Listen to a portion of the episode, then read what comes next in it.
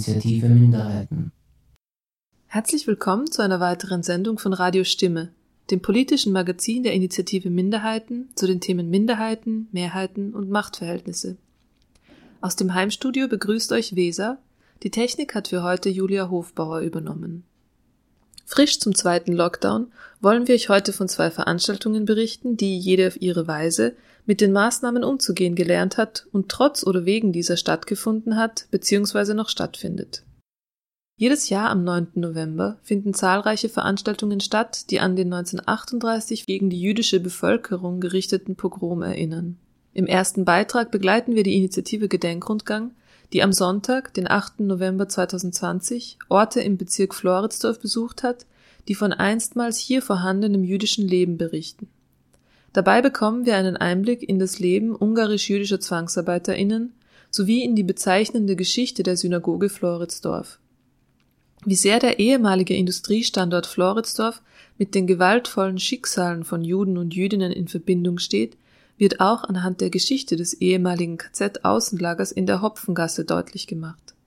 Der Gedenkrundgang war eine der wenigen Veranstaltungen, die trotz Pandemie live am 9. November stattfinden und so an die Geschichte dieses Ereignisses erinnern konnte. Eine weitere Veranstaltungsreihe, die trotz Pandemie zwar nicht live, aber dennoch stattfindet, ist das Online-Symposium Screenfest Queer Film Festivals im Kontext. Ein Symposium, das in Zusammenarbeit mit dem Wiener Filmfestival Queer Tactics und dem Blickle Kino im Belvedere 21 entstanden ist. In einem Interview mit Co-Organisatorin Dr. Nicole Candiola beschäftigen wir uns mit Fragen nach der Bedeutung von queeren Filmfestivals für queer-feministische Communities. Wir sprechen dabei sowohl über die Ergebnisse der Online-Panels als auch über die Auswirkungen von Covid-19 auf die queere Festivallandschaft. Vor dem ersten Beitrag spielen wir euch das Lied Blessed Time von Ketzer.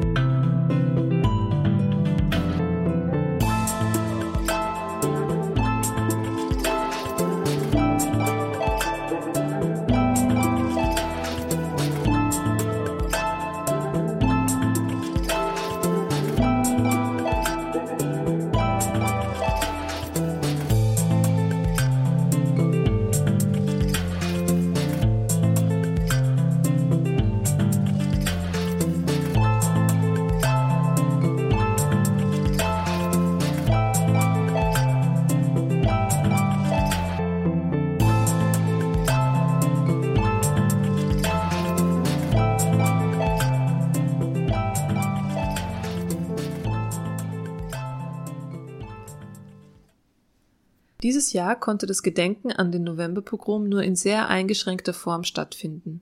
Die Initiative Gedenkrundgang hat trotz Schwierigkeiten einen gemeinsamen Spaziergang organisiert, um der Geschichte von Juden und Jüdinnen in Wien zu gedenken. Diesmal lag der 21. Wiener Gemeindebezirk Floridsdorf im Fokus der geschichtlichen Aufarbeitung und ermöglichte es, den Spuren des jüdischen Lebens in Floridsdorf nachzuspüren. Im folgenden Beitrag hören wir Teile des Rundgangs und besuchen auditiv Orte, die noch ein Zeugnis über das vertriebene Leben ablegen können. Am 7. November 1938 verübte der 17-jährige Herschel Grünspan ein verzweifeltes Attentat auf den der NSDAP angehörenden Diplomaten Ernst Eduard vom Rath. Herschel Grünspan, ein nach Paris geflüchteter und dort lebender polnischer Staatsbürger jüdischen Glaubens, hatte vor seiner Tat von der Vertreibung seiner Familie in die polnische Stadt Zborzyni erfahren. In der sogenannten Polenaktion wurden etwa 17.000 polnische Jüdinnen aus Deutschland in diese Stadt abgeschoben und dort interniert. Der deutsche Diplomat Ernst Eduard vom Rath erlag zwei Tage nach dem Attentat in Paris am 9. November seinen Schussverletzungen. Bereits am Abend des 7. November begannen Angehörige der SA und der SS Übergriffe gegen Jüdinnen, ihre Wohnungen, Geschäfte, Gemeindehäuser und Synagogen zu verüben. Der NS-Führung und dem Propagandaleiter Goebbels bot das Attentat und der Tod des deutschen Diplomaten einen willkommenen Anlass, die Übergriffe auf Juden und Jüdinnen zu legitimieren.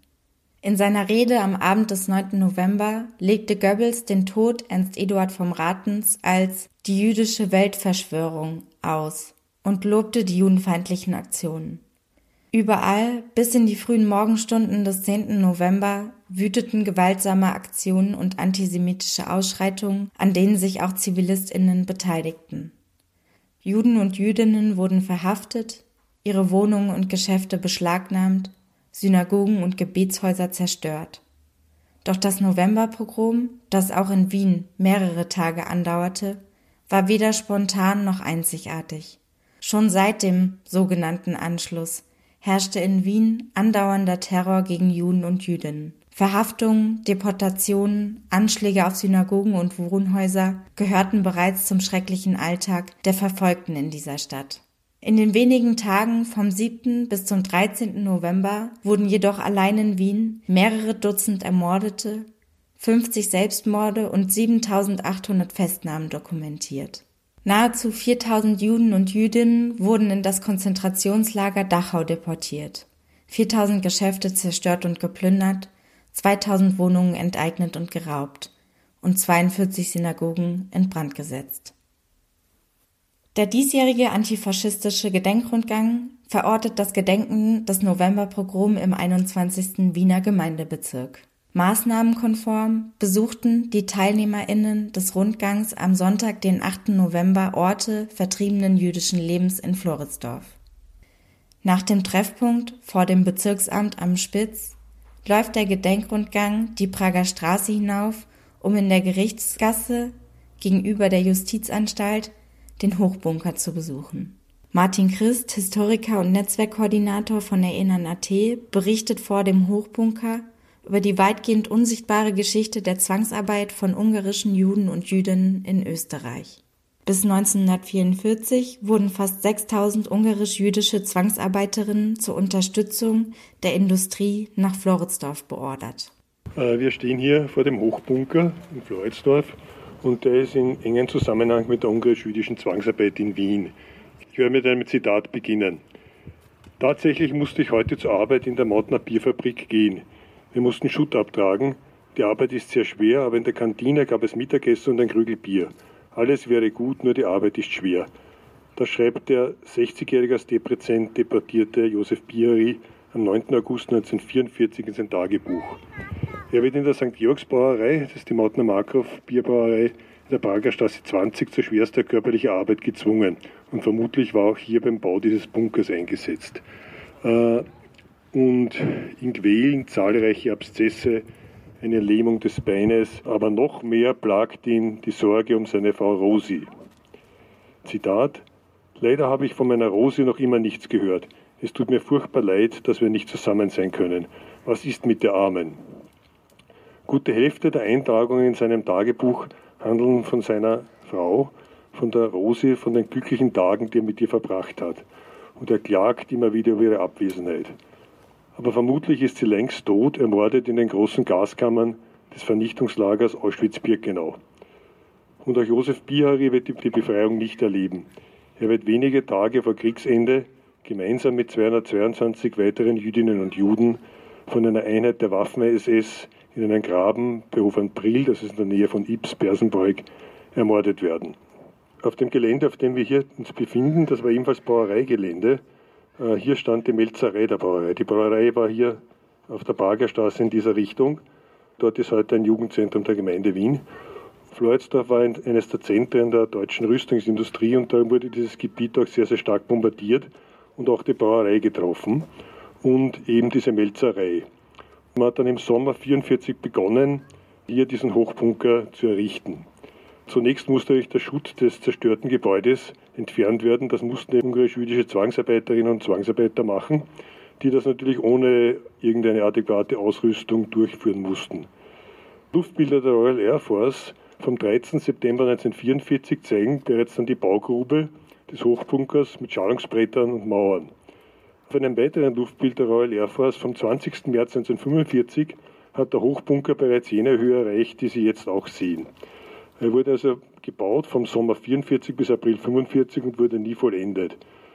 Zum Bau dieses Hochbunkers wurden sogar Straßenbahngleise, Behelfsgleise von der Beitelgasse, das wäre auf der anderen Seite, äh, hierher gelegt. Vermutlich hätte dieser Bunker als Luftschutzbunker für die Arbeiter und Angestellten der umliegenden Industriebetriebe dienen sollen. Das wäre im Henkel, das wäre Flugzeugindustrie im KZ-Außenlager in der Hopfengasse, die große Shell-Raffinerie in der Pilzgasse und die LOFAG, das ist die Lokomotivfabrik, die größte, eine der größten Lokomotivfabriken des, im deutschen Machtbereich in Wien-Floridsdorf. Die oberste Decke ist eingestürzt, eventuell auch durch einen Sprengversuch bei Kriegsende. Und es ist eigentlich, na nicht nur eigentlich, es ist keine Nachnutzung möglich und auch ein Abriss gilt als unfinanzierbar. Ich setze mit einem Zitat fort. Unsere Aufgabe war es, unmittelbar nach dem Bombardement zu helfen. Wir halfen bei der Bergung der Verschütteten, wir holten sie raus, das war unsere Arbeit. Unsere Arbeitgeber waren Österreicher, sie beaufsichtigten uns, sie brachten uns zur Arbeit, raus aus dem Lager, wo wir wohnten, zu den bombardierten Quartieren. Zu essen erhielten wir kaum, das war das Schlimmste während dieser Zeit. Wir ernährten uns von Kartoffelschalen. Mit diesen Worten erinnert sich Abraham Gross an seine Tätigkeit als junger Zwangsarbeiter in Wien.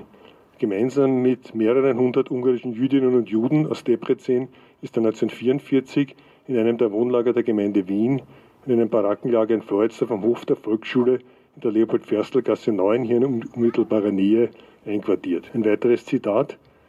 Es gab Zeiten, Vielleicht taten sie es auf Befehl, achteten sie nur darauf, dass wir nur die Arbeit machen, die uns aufgetragen war. Zum Beispiel gab es im Gebäude einen Schutzraum voll mit Mäusen und Ratten. Und sie sagten, dass wir einige Nächte, in der Früh holten sie uns natürlich immer rasch zur Arbeit, also sie sagten, dass wir so und so viele Nächte nicht in den Klassenzimmern bei den unsrigen sein werden, sondern hier zu schlafen hätten. Aber man konnte dort nicht schlafen, weder wegen der frostigen Temperaturen noch wegen der Ratten und deren Bissen. So erinnert sich der zwölfjährige Schmuel Hoffmann an das Wohnlager in der Kühnburggasse 1 in Floridsdorf, das laut einer Liste der NS-Behörden 639 Personen beherbergt. Die Insassen sind hierher verlegt worden, nachdem das nach einem Bombentreffer beschädigte Wohnlager in der Mengergasse 33 bis 35 geräumt werden musste. Die Wohnbedienungen in der Kühnberggasse sind weit schlechter als in der Mengergasse. Das Gebäude ist ebenfalls durch Bomben beschädigt, es gibt keine Türen und Fenster, kein Warmwasser, die Heizung funktioniert nicht und die Lagerinsassen, Familien mit Kleinkindern und auch Älteren, müssen ohne Decken auf den kalten Böden liegen. Dazu kommt, dass wie gesagt Floridsdorf immer wieder bombardiert wird und dadurch wird das Gebäude weiter beschädigt. Bald können eben nicht mehr alle Zwangsarbeiterinnen und Zwangsarbeiter in diesem Lager untergebracht werden und deshalb werden viele in die umliegenden, von den Bewohnerinnen verlassenen, zum Teil zerstörten Häuser untergebracht. Es gibt noch weniger zu essen als vorher, nur mehr die Arbeiteten erhalten nun an ihren Arbeitsplätzen etwas zu essen. Manchmal, und das kommt gegen Kriegsende Gott sei Dank vor, helfen ihnen Einheimische mit einigen wenigen Nahrungsmitteln, also dass sie äh, etwas, ja, etwas länger überleben können. Die Arbeitsfähigen werden bei Shell in der Pilzgasse ausgebeutet oder bei Schnee- und Schutträumungen eingesetzt. Dann gibt es auch eine Spezialeinheit, bestehend aus 40 10- bis 14-jährigen Kindern, die müssen nach den Luftangriffen beschädigte Dächer ausbessern. Wieder ein Zitat. Wir waren 33. In der Fabrik wurde grüne Farbe als Tarnfarbe für Panzer, Kanonen und andere Waffen produziert. Die Kinder hatten die vollen Fässer zu rollen. Ich arbeitete im Laboratorium und brachte die Farbproben dorthin. Andere schleppten die Säcke mit dem Farbpulver ins Lager. Wir waren auf Holzpritschen untergebracht, ohne Matratzen, auf Brettern. Kinder schliefen immer zu zweit in einem Bett, die neben mir schlafende Neunjährige machte immer ins Bett und ich wachte immer ganz durchnässt auf. So erinnert sich Chava Ungar, geborene Eva Rutkay, die aus dem Ghetto Szeged zur Zwangsarbeit deportiert wird.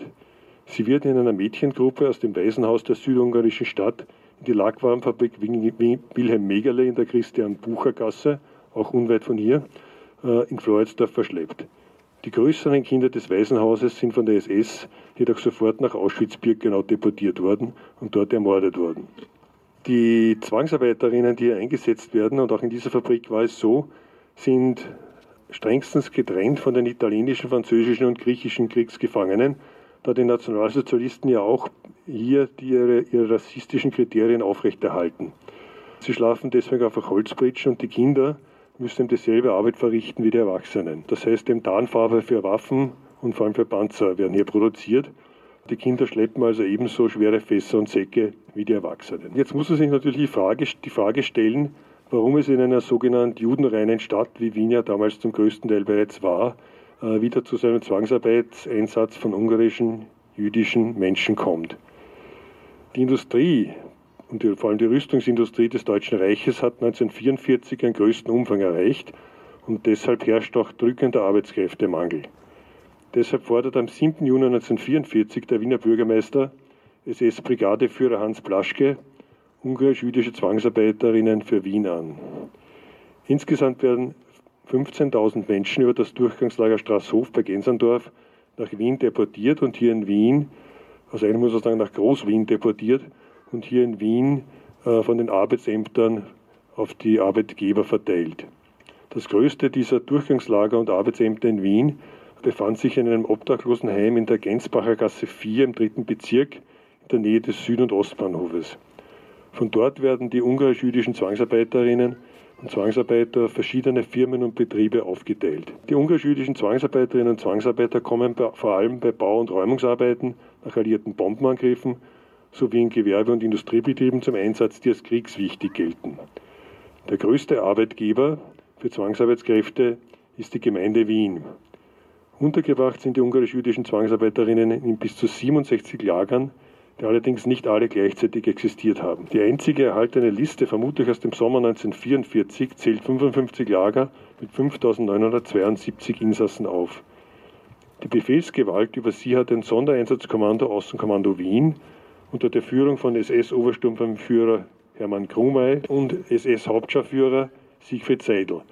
Die sind ihrerseits direkt Adolf Eichmann untergeordnet. Den ungarisch-jüdischen Zwangsarbeiterinnen ist es natürlich untersagt, während der alliierten Bombenangriffe in Luftschutzräume zu gehen. Überhaupt dienen strenge Regeln und harte Strafen in diesen Lagern einerseits der Einschüchterung der Zwangsarbeiter und Zwangsarbeiterinnen, andererseits soll aber natürlich den Arbeitgeberinnen und Arbeitgebern, vor allem Arbeitgebern natürlich klargemacht werden, dass es sich bei Jüdinnen und Juden um rechtlose Untermenschen handelt die keine Rücksicht oder gar Mitleid verdienen. Bei geringsten Verstößen erfolgt in der Regel die Deportation in ein Konzentrationslager oder die Todesstrafe. Mit dem Herannahen der Roten Armee im April 1945 gibt es einerseits einen Transport von über 1000 ungarisch-jüdischen Zwangsarbeiterinnen ins KZ Theresienstadt. Andere werden bei der Auflösung der Wiener Lager, dazu zählen auch die KZ-Außenlager, in Todesmärschen in Richtung KZ Mauthausen getrieben. Wie viele Menschen bei den Todesmärschen zum KZ Mauthausen ums Leben gekommen sind, ist nicht bekannt.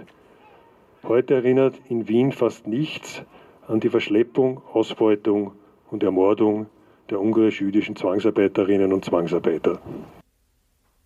Der Gedenkrundgang ist nach einigen weiteren Stationen wie der Villa Klacksbrunn in der Pilzgasse oder einem Brachgelände als stellvertretende Station für das Fußballvereinsleben in Floridsdorf nun in der Freitaggasse 25 angelangt. Haus Nummer 25 ist heute ein Hotel. Eine formauffällige Straßenlaterne beleuchtet zur herbstlich frühen Abendstunde die Straßenkreuzung zur Holzmeistergasse. Die Lichtinstallation trägt die Gestalt eines verformten Davidsterns und entstand 2018 anlässlich des Gedenkjahres Novemberpogrom auf Initiative des Jüdischen Museums Wien. 25 jener Lichtobjekte erinnern in ganz Wien an zerstörte Synagogen. Die Gedenktafel hier bezeichnet den Standort der ehemaligen Synagoge Floridsdorf, wurde 2012 angebracht und hat eine ersetzt, die vorher ums Eck in der Holzmeistergasse war und die im sogenannten Bedenkjahr 1988 angebracht wurde. Vor den Novemberpogromen existierte in den verschiedenen Bezirken Wiens ein reges jüdisches Gemeindeleben, das am 9. und 10. November je vernichtet wurde. Wie es in dem Bericht über die Aktionen gegen israelitische Bethäuser heißt, wurden 42 Synagogen und Bethäuser größtenteils restlos zerstört. Eines der Ziele der Pogrome war ja die Auslöschung der Sichtbarkeit jüdischen Lebens im Stadtbild. Einige von den jüdischen Bethäusern in Wien sind zumindest in dieser Nacht der Zerstörung entgangen und dazu hat auch die Synagoge in Floridsdorf gehört. Die Gründe dafür waren sehr unterschiedlich. In Floridsdorf war der Grund, dass die Synagoge schon im Frühjahr 1938 von der NSDAP Floridsdorf besetzt worden ist. Und Anfang November, ungefähr eine Woche vor dem Novemberpogrom, an das Deutsche Rote Kreuz übergeben wurde. Und deshalb war sie sozusagen nicht mehr als Ziel interessant. In der ganzen Zeit übrigens war nach wie vor die IKG für die Synagoge zuständig, was geheißen hat, sie musste sämtliche laufende Kosten tragen, was auch immer in der Zeit dann, als was auch immer sie genutzt wurde. Errichtet wurde die Synagoge, wie die sehr viele Synagogen in Wien in den 70er Jahren des 19. Jahrhunderts, eben nach der rechtlichen Gleichstellung, als es möglich wurde, jüdische Bethäuser und Synagogen außerhalb von kleinen Wohnungsbethäusern zu errichten. So auch diese hier, 1875 bis 77 ist sie gebaut worden. Der letzte Rabbiner der Synagoge, der 1927 eine detaillierte Abhandlung über die Geschichte der Floridsdorfer jüdischen Gemeinde geschrieben hat, hat äh, darin auch geschrieben, dass die Errichtung der Synagoge mit unsagbaren Schwierigkeiten verbunden war. Die Floridsdorfer Gemeinde war keine sehr große und vor allem keine reiche Gemeinde. Und die Bereitstellung der finanziellen Mittel war also eine wirkliche Herausforderung. Der Bau war auch ein eher einfacher, also jetzt kein großer Stadttempel, wie man ihn sich so vorstellt. Es war ein dreischiffiger Bau. Die Fassade ging eben hier in die Freitaggasse, die damals noch Heinrich-Schindler-Gasse geheißen hat. Und zu diesen drei Schiffen gab es an der Hauptfassade drei Rundbogenfenster. Und von hier war auch der Eingang ursprünglich. Sie hatte Platz für fast 400 Menschen und der Synagoge waren auch die verschiedenen Vereine angeschlossen. Ja, 1938, wie schon gesagt, wurde die Synagoge von der NSDAP Floridsdorf besetzt und es gab dann offensichtlich ein ziemliches Gerangel um die weitere Nutzung. Die Vergabe an das Deutsche Rote Kreuz ist erfolgt durch die Kreisleitung Wien 9, die dafür überhaupt nicht zuständig war. Dementsprechend hat es da auch Diskussionen drüber gegeben. Der Plan war, dass die Synagoge zu einer Sanitätsstation umgebaut wird. Dazu ist es aber nie gekommen. Vom Roten Kreuz ist es nur als Magazin genutzt worden und ansonsten wird erwähnt, dass die Synagoge von verschiedenen Parteiformationen wie auch dem Bund Deutscher Mädchen und Ähnlichen genutzt wird. Im Frühling 1945 wird die Synagoge dann durch einen Bombenangriff im Industriegebiet Floridsdorf vollständig zerstört. Ein Wiederaufbau durch die IKG, die israelitische Kultusgemeinde Wien, wird durch eine Bausperre 1949 blockiert.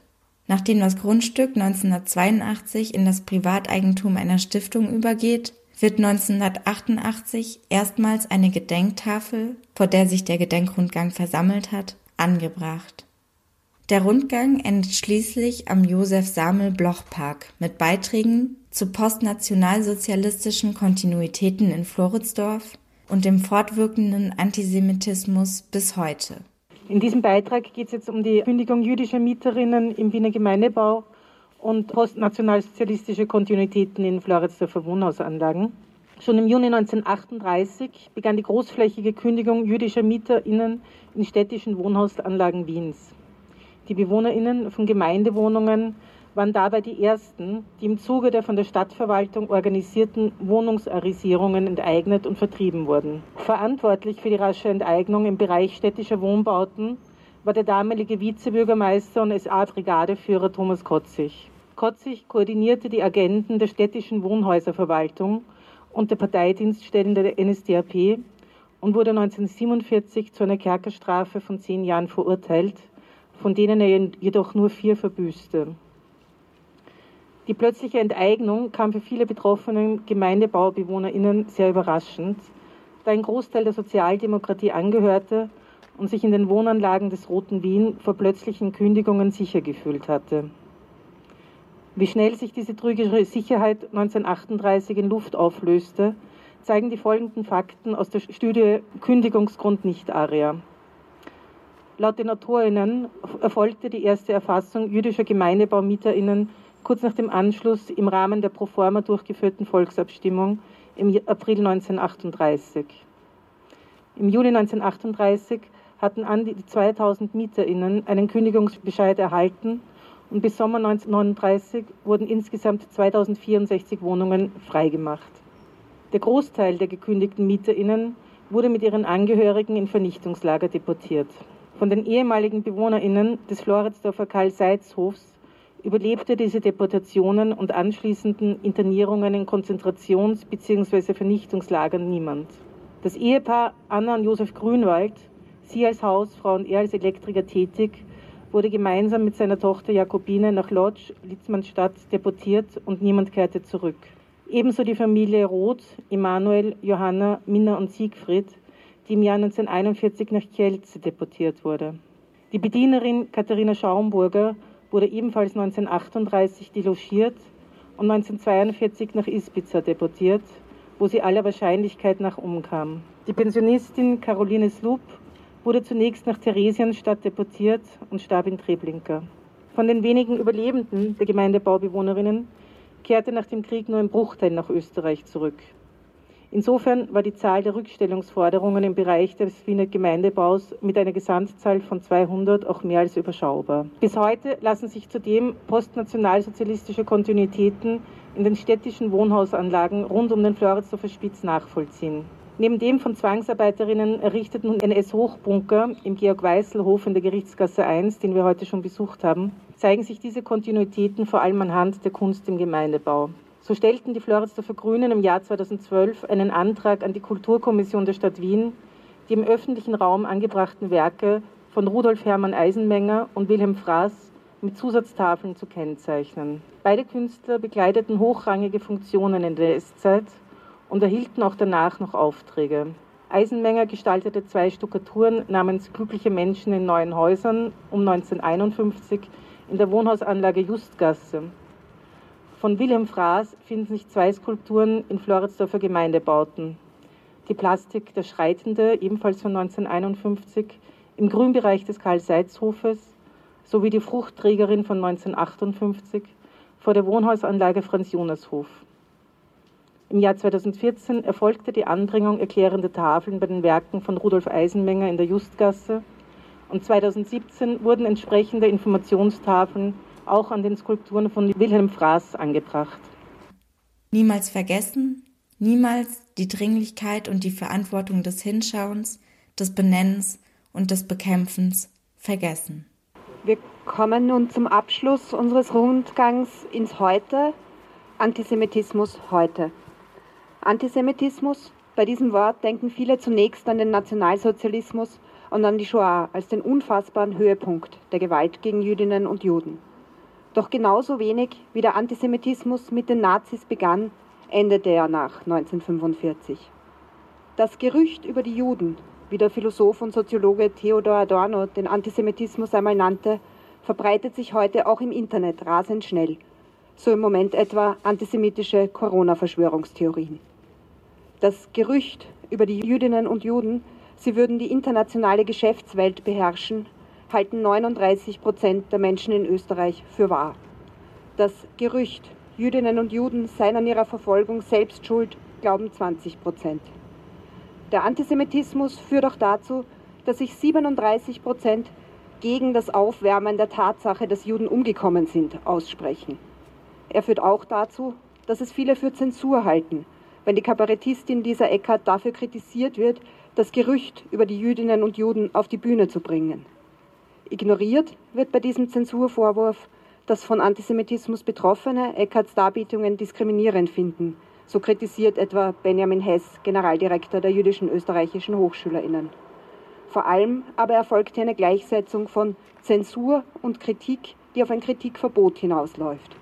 Diskriminierendes Sprechen und Handeln soll unwidersprochen bleiben.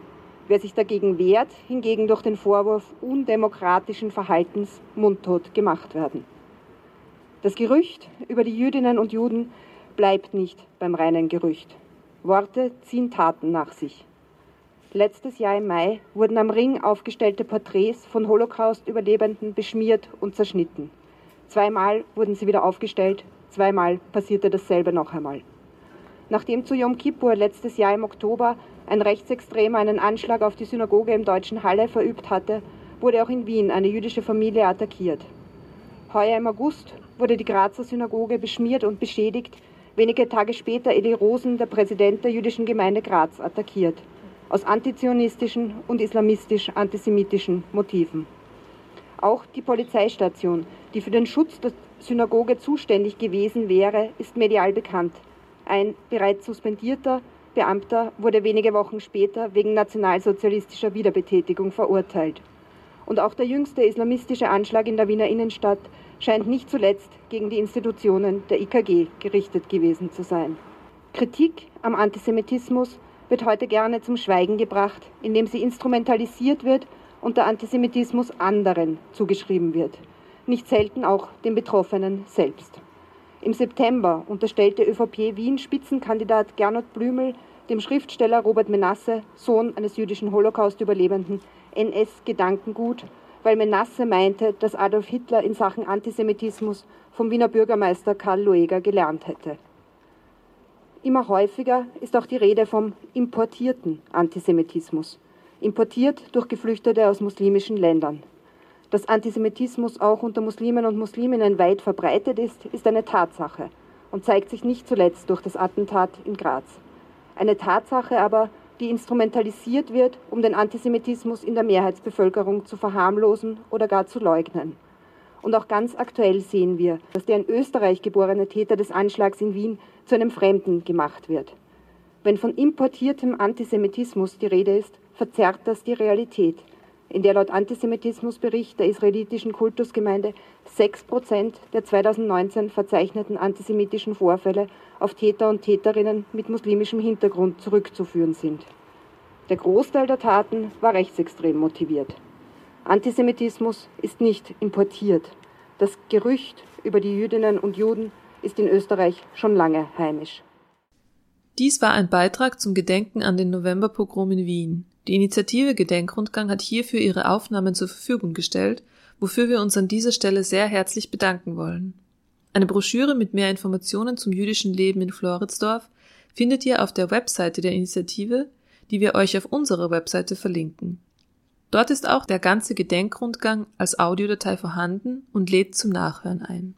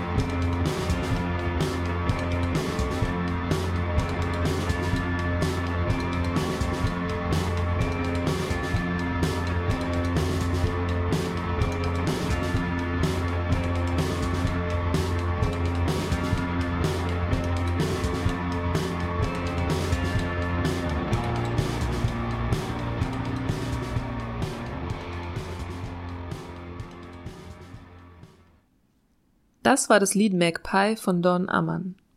Es folgt nun ein Beitrag zur Bedeutung von Filmfestivals für die queer-feministische Community. Radio Stimme Redakteurin Nico Reiter spricht mit Assistenzprofessor Dr. Nicole Candiola. Sie ist Film- und Medienwissenschaftlerin am Institut für Theater, Film und Medienwissenschaften in Wien und hat unter anderem das Online-Symposium Screenfest Queer Film Festivals im Kontext mitorganisiert. Im Interview erklärt sie die Hintergründe und Motivationen des Symposiums.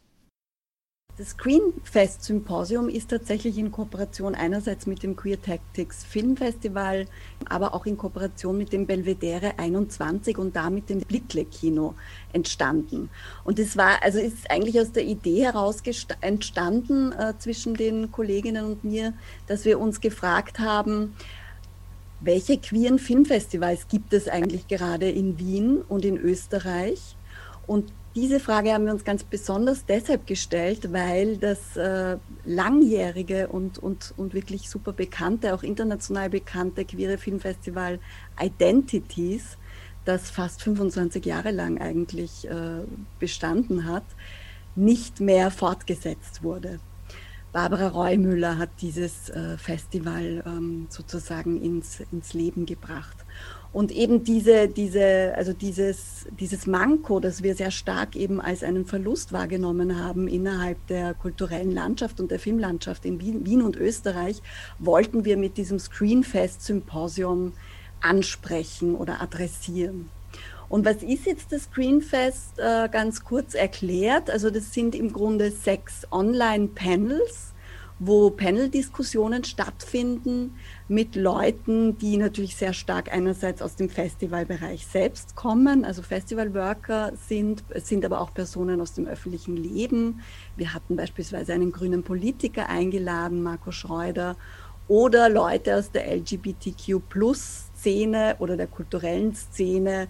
Also hier beispielsweise Dennis Börben von PCCC, Andreas Brunner vom Zentrum für queere Geschichte und natürlich verschiedene Vertreterinnen aus äh, Festivals im deutschsprachigen Raum. Also hier ist beispielsweise haben wir Transition, das internationale Queer and Minorities Festival eingeladen, das Slash Festival, This Human World, Tricky Women, das verwundert vielleicht, dass wir sozusagen so unterschiedliche Festivals eingeladen haben, die jetzt nicht alle unbedingt äh, im Zeichen queerer Politik stehen, hat aber damit zu tun, dass wir finden, queere Filmfestivals sind nicht nur die Angelegenheit eines äh, sozusagen äh, Rand- oder eben Minority-Publikum, sondern sie sind die Angelegenheit äh, insgesamt der Gesellschaft und sind natürlich ein Anliegen, das die Politik insgesamt vertreten muss und wollten deshalb einfach mit so vielen Akteurinnen wie möglich ins Gespräch kommen.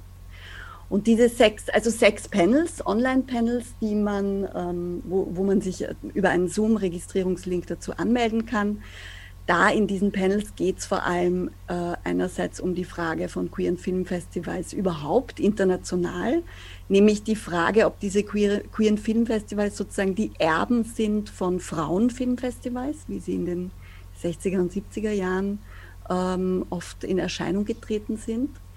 Dann gab es bisher schon ein Panel zur Frage Kulturpolitik als Stadtpolitik.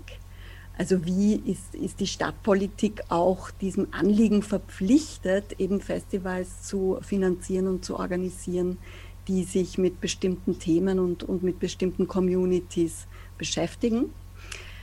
Das dritte Panel war diese, dieser Community speziell äh, gewidmet. Und da ging es so um Community Building. Und das war sehr interessant, so die Frage zu diskutieren und zu sehen, wie sehr queere Filmfestivals der Frage der Inklusion und der Exklusion verpflichtet sind. Also wie sehr sie mit der Frage beschäftigt sind, ob sie inklusiv genug sind, ob sie wirklich breit genug sichtbar sind, äh, Menschen interessieren, die jetzt verschiedenste Hintergründe haben, Stichwort sozusagen Class, Race, nicht nur Gender. Und das war jetzt schon ein ganz, ein ganz wichtiger Outcome dieses dritten Panels.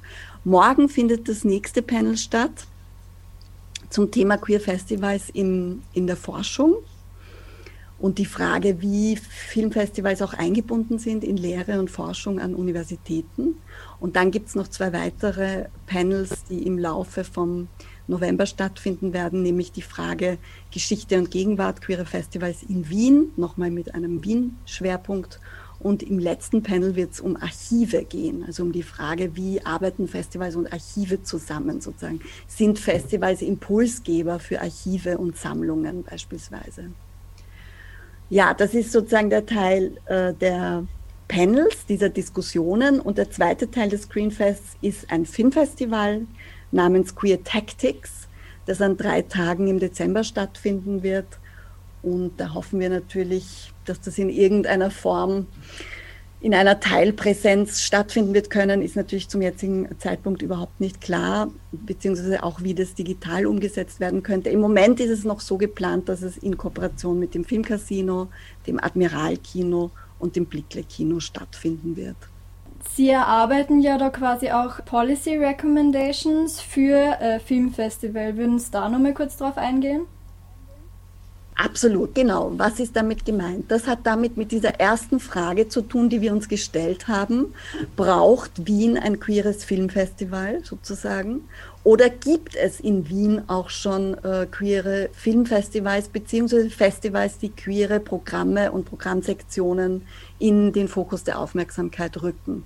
Und hier haben wir festgestellt, äh, es gibt zwar aus unserer Perspektive her schon äh, Filme, die sich mit queeren Inhalten beschäftigen. Und Transition ist natürlich hier zu erwähnen, genauso wie Queer Tactics. Aber wir denken, dass die Wiener Politik und die österreichische Politik doch noch einen stärkeren Auftrag bekommen sollte, ähm, hier Rahmenbedingungen zu schaffen, wie ein solches Festival, das sich wirklich auch einem internationalen Vergleich nicht zu scheuen braucht, aussehen könnte. Also es braucht mehr Geld, es braucht mehr Ressourcen, es braucht ähm, eine andere Ausstattung.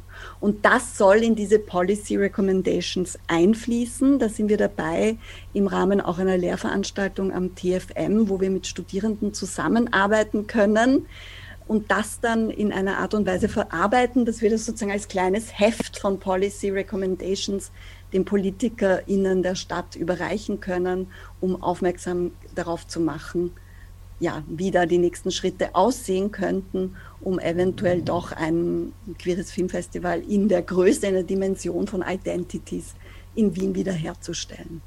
Und wissen Sie, warum Identities nicht weitergeführt worden ist?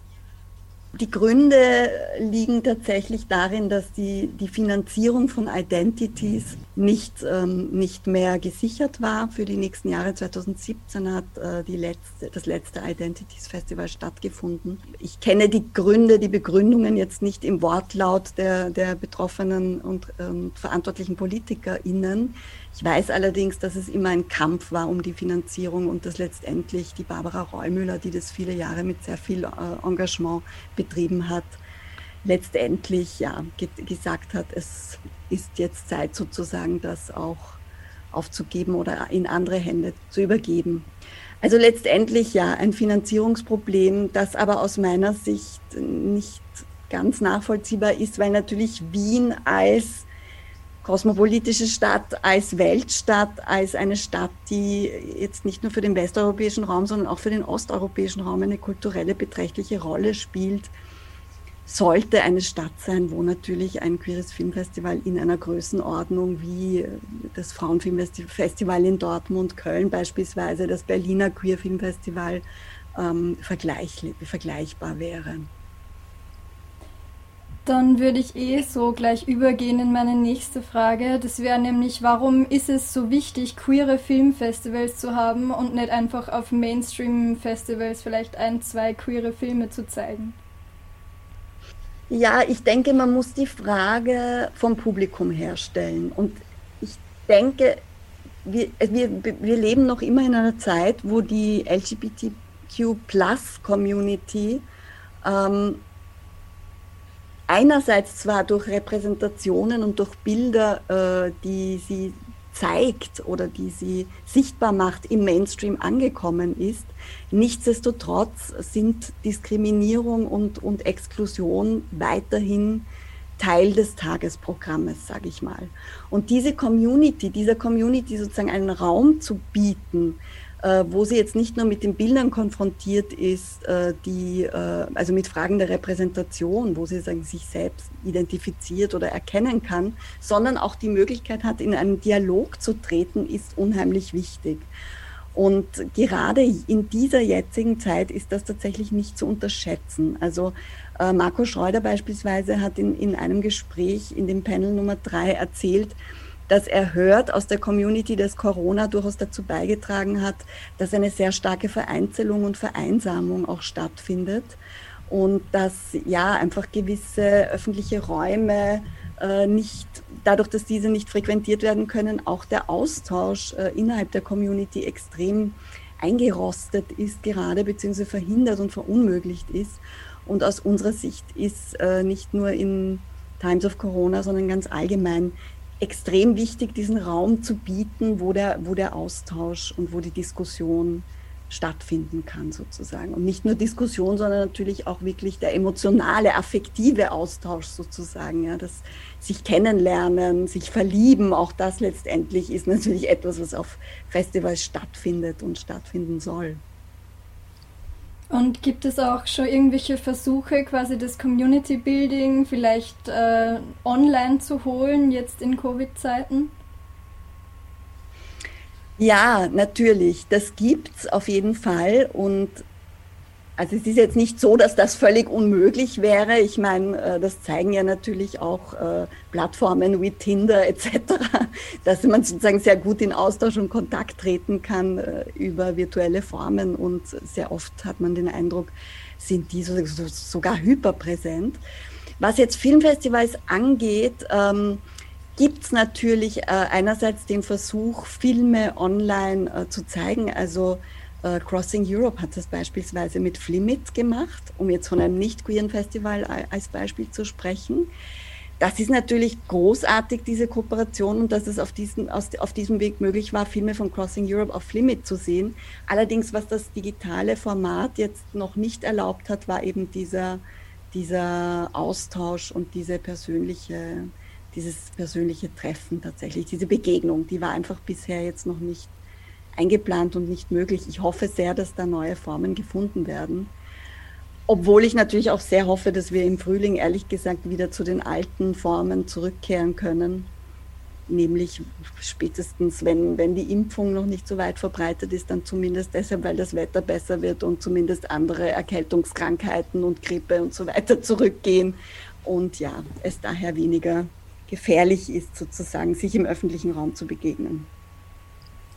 Was Sie eh schon kurz angesprochen haben und was ich sehr interessant gefunden habe, war in den Panels, welche Identitäten ähm, hauptsächlich repräsentiert sind auf den Festivals und ähm, wie man das quasi möglichst divers gestaltet.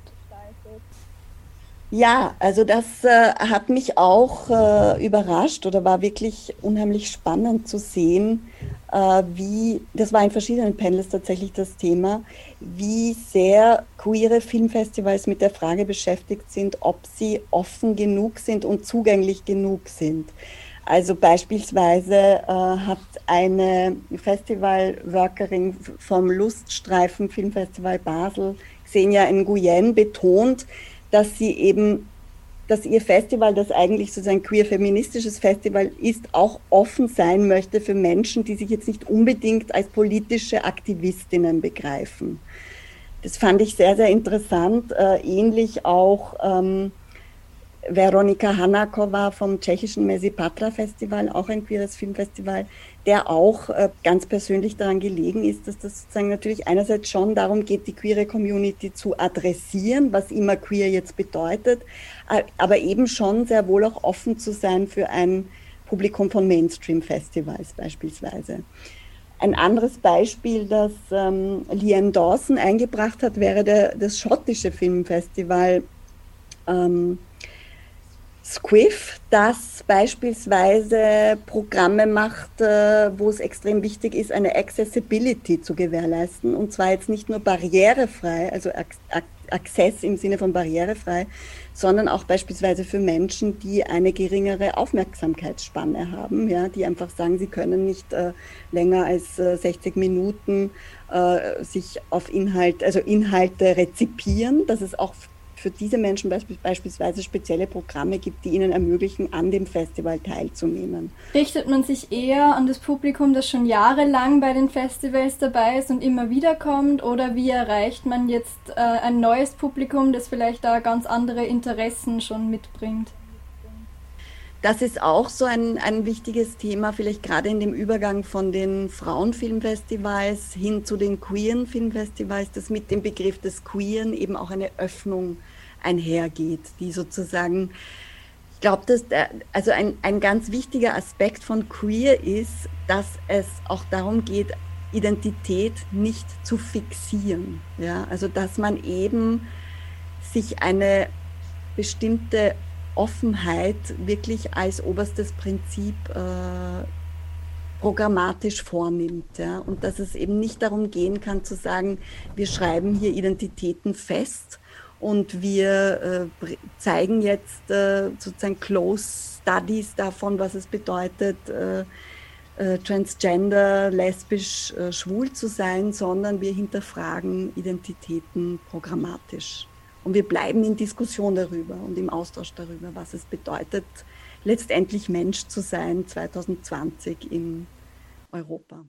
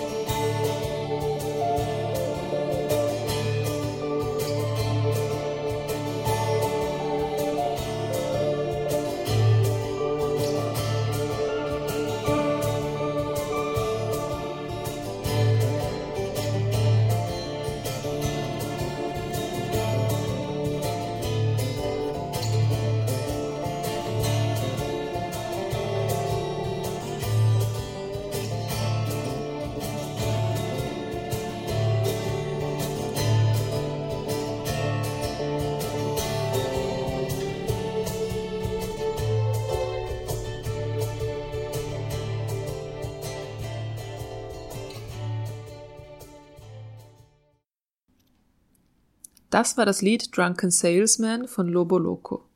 Davor hörten wir einen Beitrag von Radio Stimme Redakteurin Nico Reiter im Gespräch mit Dr. Nicole Candiola. Wer dabei neugierig geworden ist, die Online-Panels für das Screenfest findet man unter screenfest.univier.ac.at. Hier können Sie die Themen und Teilnehmenden einsehen und sich für die Panels registrieren. Diese finden immer donnerstags von 16.30 Uhr bis 18.30 Uhr statt. Infos zum Filmfestival Queer Tactics finden Sie unter queertactics.at. Und mit dem Dancy Surf Song Warm Up von Hadokova trotzen wir dem grauen Novemberwetter und entlassen euch damit in den zweiten Lockdown. Falls ihr Lust auf mehr Radiostimme-Sendungen bekommen habt, schaut sehr gerne auf unsere Webseite www.radiostimme.at. Es verabschieden sich aus dem Heimstudio Weser am Mikrofon und Julia Hofbauer für die Technik. Ciao und bis zum nächsten Mal.